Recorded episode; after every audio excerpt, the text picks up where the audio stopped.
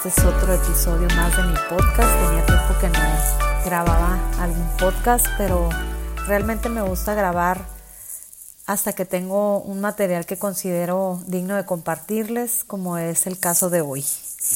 El título de este mensaje es Las trampas de la mente.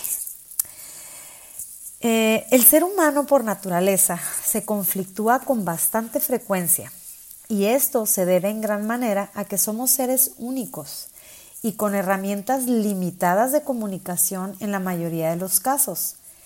Y estamos programados para creer en la veracidad de todo lo que sentimos y pensamos. La conflictología es una ciencia que nos enseña a entender, gestionar y transformar adecuadamente los conflictos y su estudio me ha permitido desarrollar las habilidades de comunicación que facilitan mi labor como mediadora y negociadora de conflictos. En mi práctica profesional a menudo compruebo que las partes que se encuentran inmersas en un conflicto acuden a mí con el objeto de que les ayude a ganar una disputa con las mínimas concesiones posibles hacia su contraparte.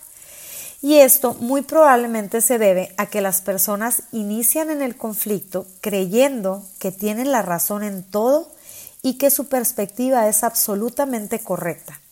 De ahí el por qué no logran por sí mismos resolverlo.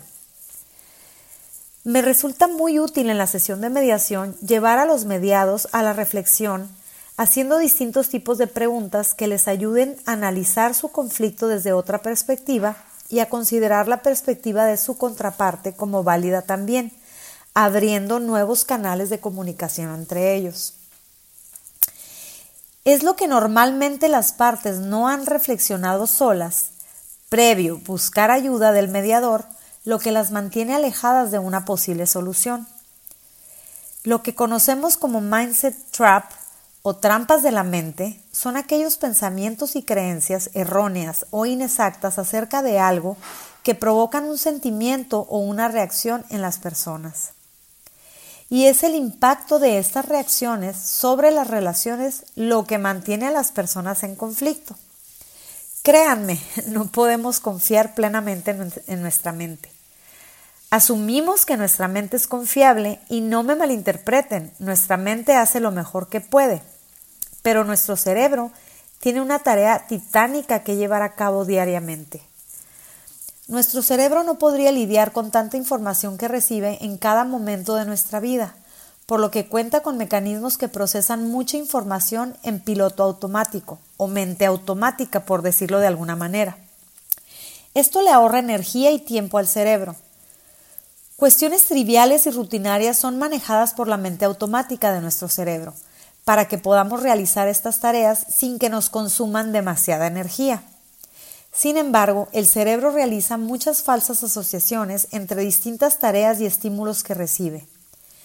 Siendo la realidad muy complicada, nuestra mente automática genera muchas conclusiones inexactas, las cuales si no se evalúan o prueban como ciertas, las aceptamos como hechos irrefutables. Y a todo este proceso de nuestro cerebro es a lo que conocemos como mentalidad. La mentalidad es una colección de pensamientos y creencias que forman la actitud mental, inclinaciones, hábitos o disposición que predetermina las interpretaciones y respuestas que una persona hace o da a eventos, circunstancias y situaciones. Por lo tanto, la mentalidad contribuye de manera determinante con los niveles de salud, felicidad, éxito, fracaso, resiliencia, etc. Fíjense qué interesante que saber que las personas destacadas y relevantes usualmente tienen lo que conocemos como mente madura y son personas que tienen gran amor por el aprendizaje y el conocimiento y no tienen temor de cambiar o romper con paradigmas o creencias erróneas. La capacidad de escuchar a su contraparte y empatizar con algunas de sus ideas y sentimientos expresados es un ejemplo de cómo la mediación funciona como método que propicia que las partes reconsideren su mentalidad acerca del conflicto y evalúen sus respuestas al mismo. Para nuestro cerebro, siempre será más sencillo observar los errores en otros que examinar los propios. Además que nuestro cerebro prefiere tener el control que entender el mundo con exactitud. Por eso utiliza atajos y trampas para mantener la calma en situaciones que no hemos previsto o nos hacen sentir vulnerables. Una de las técnicas que utilizamos los mediadores son los mensajes yo en lugar de los mensajes tú, en los que propiciamos que las personas se responsabilicen de sus emociones y sus reacciones en lugar de buscar a quien culpar por ellas. Un ejemplo de esto sería cambiar me hiciste enojar por me siento molesto. Este tipo de ejercicios permite que las personas logren niveles más satisfactorios de comunicación y sean más asertivos en sus relaciones. Interesante, ¿no? Mejor dicho, fascinante el estudio de nuestra mente y su relación directa con los conflictos. Para todo lo demás, prueba la mediación. Muchas gracias. Hasta la próxima.